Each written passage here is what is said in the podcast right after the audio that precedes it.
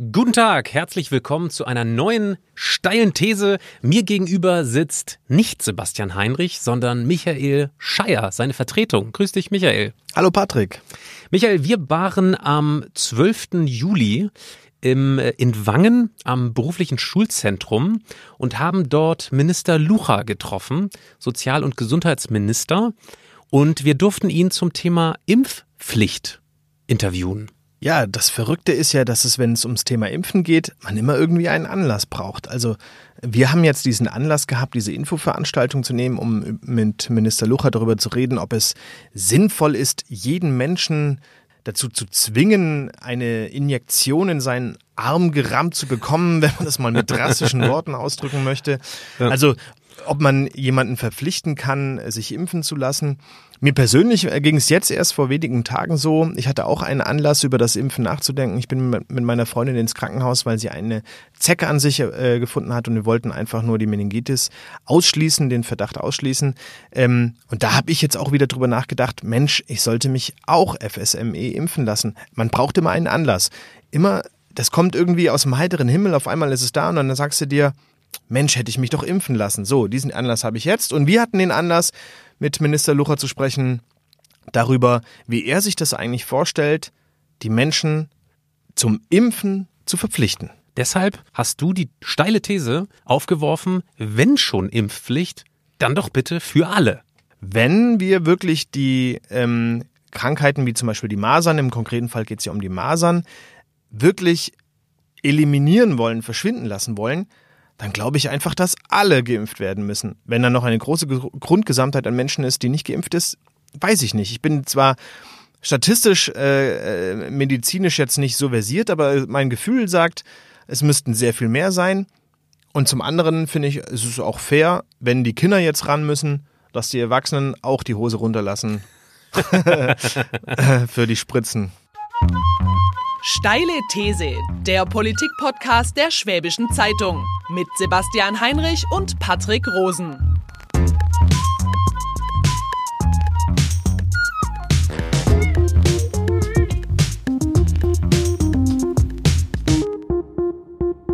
So, guten Tag, ich bin Patrick, das ist der Michael. Wir sind von der Schwäbischen Zeitung, wie Mirko schon richtig gesagt hat. Wir produzieren den Podcast Steile These. Alle zwei Wochen streiten wir uns dazu im, ähm, im Studio und das machen wir jetzt hier mal live. Ähm, es gibt nämlich einige Fragen, die uns da auf der Seele brennen. Äh, Sie, Herr Lucha, haben eine Impfpflicht zusammen mit dem Bundesgesundheitsminister ähm, äh, Spahn jetzt diskutiert, sind auch Befürworter dessen. Ähm, wir sind naturgemäß jetzt einer anderen Meinung, das ist so unser Format. Ähm, wir fragen Sie, ähm, wenn schon Impfpflicht, warum dann nicht eigentlich für alle? Zwinker-Smiley. Insofern, ähm, das geht jetzt 15 Minuten hier und ihr alle könnt diesen Podcast äh, runterladen am 28. Juli. Da werden wir den senden auf Google Podcasts, auf Apple Podcasts und Spotify. Werbung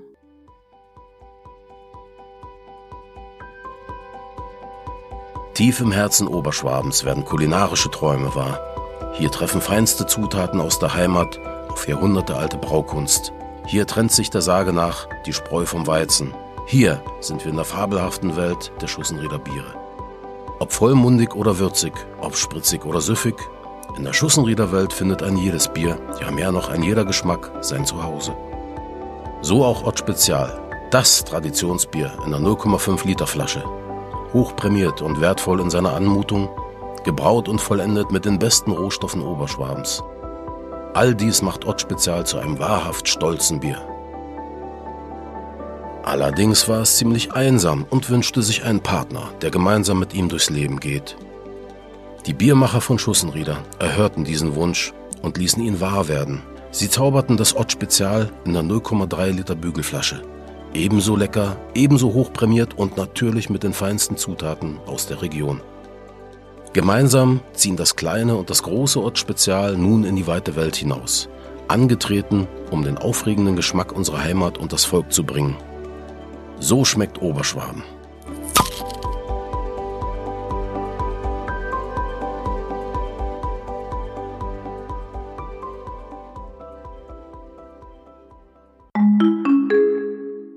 Hallo in die Runde, ganz schnell.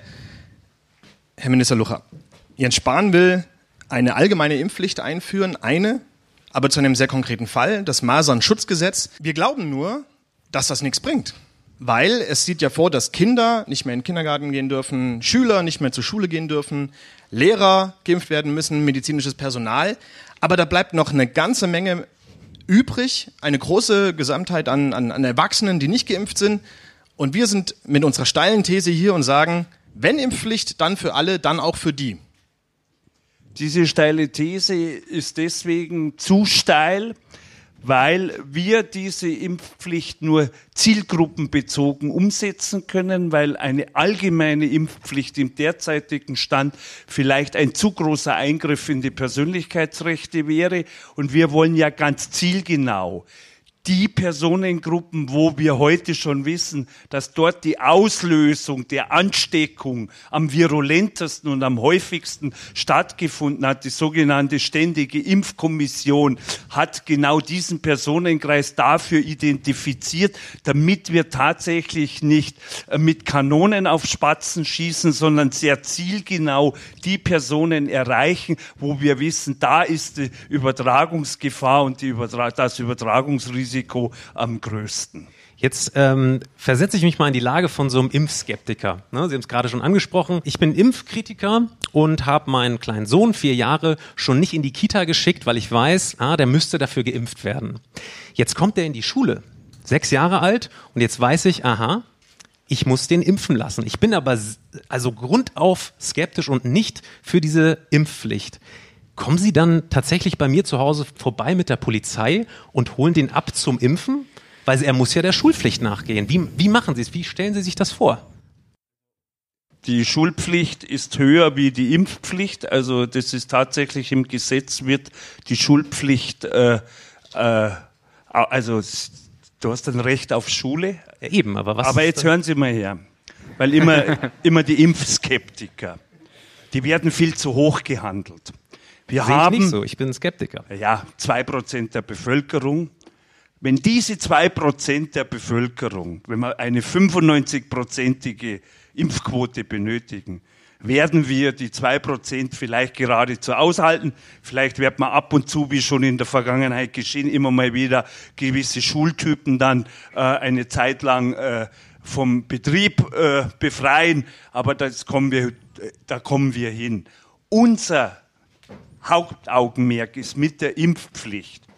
Wir wissen, dass die Bußgeldbewährung, das sind ja dann zweieinhalbtausend Euro im Maximalfall, und ich halte es dann natürlich mit dem geschiedenen Ärztekammerpräsident Montgomery, wir werden nicht äh, mit der Pistole gezückt Kinder zum Impfen holen. Aber was wollen wir damit erreichen? Und wir erreichen es ja jetzt schon. Darauf aufmerksam machen, dass die 98 Prozent, die keine Impfskeptiker sind. Erstens mal besser informiert sind, dass sie tatsächlich, so wie heute erfahren, die Impfstoffe sind sicher.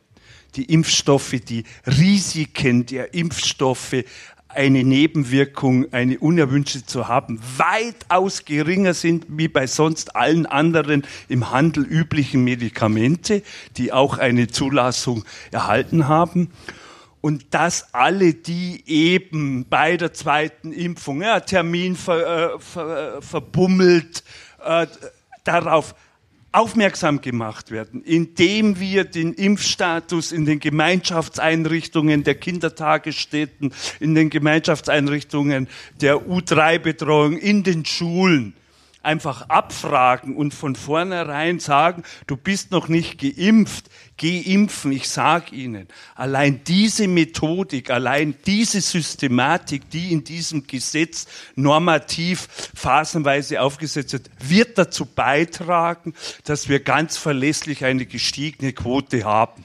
Wie wir dann ganz am Schluss mit den zwei Prozent militanten Gegnerinnen und Gegnern umgehen, das wird, wird zum einen wird garantiert vom Bundesverfassungsgericht landen. Der wird dann auch das darüber befinden, ob der Gesundheitsschutz aller über die individuelle Bewertung Einzelner wie Gesundheit zu pflegen steht. Ich habe da übrigens bin ein bisschen Verfassungsschutz bewährt mit äh, Verfassungsschutz bewährt bin ich auch äh, verfassungsgerecht äh, recht bewährt mit meinem Psychiatriegesetz. Ich bin der festen Überzeugung, dass diese notwendige Schutzmaßnahme für alle auch vor Gericht Bestand haben wird. Aber 95 Prozent, das ist eine statistische Quote. Nein. Das ist eine, naja, es, das haben Sie gesagt, 95 Prozent. Wenn wir 95 Prozent Impfquote haben, dann haben wir so einen Herdenschutz. Aber es hilft ja nichts, wenn die anderen 5 Prozent, die sich nicht impfen lassen, alle hier in Wangen sitzen. Also die Eltern, die sich nicht impfen lassen, die Erwachsenen, die sich nicht impfen lassen, die gehen ja auch in den Supermarkt. Die gehen ja auch zum Arzt. Die gehen ja auch in den Baumarkt. Und dann kommen sie mit anderen Menschen in Berührung. Und die, äh, die muss man doch auch impfen. Also, also was? Die, die Eltern, die in Wangen dafür verantwortlich sind, weil sie vielleicht aus Überzeugung eine andere Impfhaltung haben, sind die, die selber Gott sei Dank geimpft sind. Weil deren Eltern nur dafür gesorgt haben, dass sie zum Beispiel die Schutzimpfung haben. Also natürlich, äh, wir wollen auch dort aufklären. Im Übrigen haben wir auch die Vertreter der äh, Naturheilkunde, der anthroposophischen Medizin in unserer LAG impfen. Und die, wir hatten ja diese Woche die Veranstaltung und wir haben aus dieser LAG Impfen auch zu diesem Gesetz von Spahn und auch zu dem, dass wir jetzt aus Land im Vorgriff auf Freiwilligkeit, auf informativer Ebene jetzt sagen, was eh schon kommen wird, können wir jetzt schon freiwillig mit Impfregister, mit Abfragen des Impfschutzes im Vorgriff machen. Das machen wir ganz geräuschlos. Und ich sage Ihnen, wenn wir in einem Jahr oder in eineinhalb wieder hier stehen und die erste Wirkung sehen, sage ich Ihnen, wir werden eine Quotenerhöhung haben. Vorletzte Frage. Ähm, Sie sind ja Grünpolitiker und ähm, man sagt diesen Impfskeptikern nach, dass sie sehr ökologisch ausgerichtet sind. Sie haben sie gerade schon angesprochen. Haben Sie eigentlich ein Glaubwürdigkeitsproblem, weil Sie jetzt als Regierungsvertreter ja eigentlich sozusagen konterkarieren zu dem, was diese Menschen eigentlich wollen. Die wollen nämlich eigentlich keine Impfpflicht. Und jetzt plötzlich sagen sie, diese Impfpflicht ist zu befürworten. Sind Sie damit? Wir haben zwei Prozent Impfkritiker. Wir hatten in, bei der Landtagswahl in Baden-Württemberg 30 Prozent Wähler der Grünen, also 28 Prozent der Grünen Wählerinnen und Wähler sind Impfbefürworter. Äh, ich bin seit Jahr und Tag Gesundheitspolitiker. Ich komme vom Fach. Äh, ich habe in Krankenhäusern gearbeitet. Ich war noch nie einer anderen Meinung. Ich habe im Übrigen, wenn Sie heute die Debatte sehen, äh, Kassenärzte oder Frankreich zur Homöopathie, da bin ich nicht der Meinung. Ich bin sehr wohl der Meinung, dass homöopathische Medizin evident ist. Wir haben in Baden-Württemberg einen Lehrstuhl für Komplementärmedizin eingerichtet, um die Evidenz nachweisen zu können. Also da kommen wir auch nicht Äpfel und Birnen, ein ökologisches Leben, ein äh, auch mit Naturheilmitteln sich selber auch äh, äh, äh gut ernähren, auch äh, die, die pflanzlichen Kräfte wirken zu lassen ist alles richtig. Aber impfen ist der Schutz, der Schutz gegen ansteckende, schwer ansteckende Erkrankungen und dazu gibt es keine Alternative, weil sie Verläufe nicht steuern können. Vor allem vulnerable, verletzliche, besonders gefährdete Gruppe, Kleinstkinder, vorerkrankte Menschen. Und für diesen haben wir, für diesen Personenkreis eine besondere Verantwortung. Jetzt gibt es aber auch Kritiker, die sagen, Impfpflicht schön und gut, aber wenn die Leute gezwungen werden, dann wird vor allen Dingen eines passieren, sie werden trotzig reagieren. Sie sagen, nee, nur weil ihr es wollt, mache ich es nicht. Und dann gibt es die Kritiker, die sagen dann auch gleichzeitig, dass so Infoveranstaltungen wie diese hier Aufklärung sehr viel mehr bringt. Warum brauchen wir dann eine Impfpflicht? Und wenn, dann für alle. Wir klären auf, klären auf, klären auf, klären auf, so viel wie noch nie und haben nicht die Ergebnisse, die wir haben wollten. Die Impfpflicht, die Debatte um die Impfpflicht ist ein fester Bestandteil der Kampagne. Ist sozusagen eine logische Weiterentwicklung der Instrumente der Aufklärung, weil über die Debatte der Impfpflicht wir überhaupt die Notwendigkeit des Impfen in ein breiteres öffentliches Bewusstsein bekommen. Und es wird nicht das Trotzige stattfinden, sondern es wird das stattfinden, okay, jetzt äh, anstatt dass ich eine Strafe zahle, ich alter Schlamper, es gibt den Begriff nämlich der Impfschlamper, und das sind genau die vier fünf Prozent, deren äh, laissez-faire wir genau mit diesen Informationen äh, und auch mit diesem Hinweis, dass es äh, Bußgeld bewährt ist, äh, den Ruck geben. Aber wir haben auch eine weitere Chance. Wir können tatsächlich die Wirkstoffe, auch die, das Verheerende, was nicht geimpfte, durchgeimpfte Gesellschaften, wo der Herdenschutz wirklich überhaupt nicht funktioniert, mehr ins Bewusstsein der Öffentlichkeit. Nehmen Sie sich die Zeit, schauen Sie sich an, was in Madagaskar passiert ist. Da bekommen Sie wirklich Schüttelfrost. Und den wollen wir uns alle ersparen. Das war ein schönes Schlusswort. Vielen, vielen Dank. Vielleicht mal einen Applaus für den Minister Lucha, der sich hier den Fragen gestellt hat. Den Podcast, den Podcast könnt ihr euch anhören. Steile These kommt am 28. Juli raus. Wenn ihr noch Anregungen habt, könnt ihr uns mailen unter steilethese.schwäbische.de oder über Twitter at Patrick von Rosen und at Bastiano Enrico. Vielen, vielen Dank fürs Zuhören und ja, nochmal einen Applaus. Dankeschön. Steile These, der Politik-Podcast der Schwäbischen Zeitung mit Sebastian Heinrich und Patrick Rosen.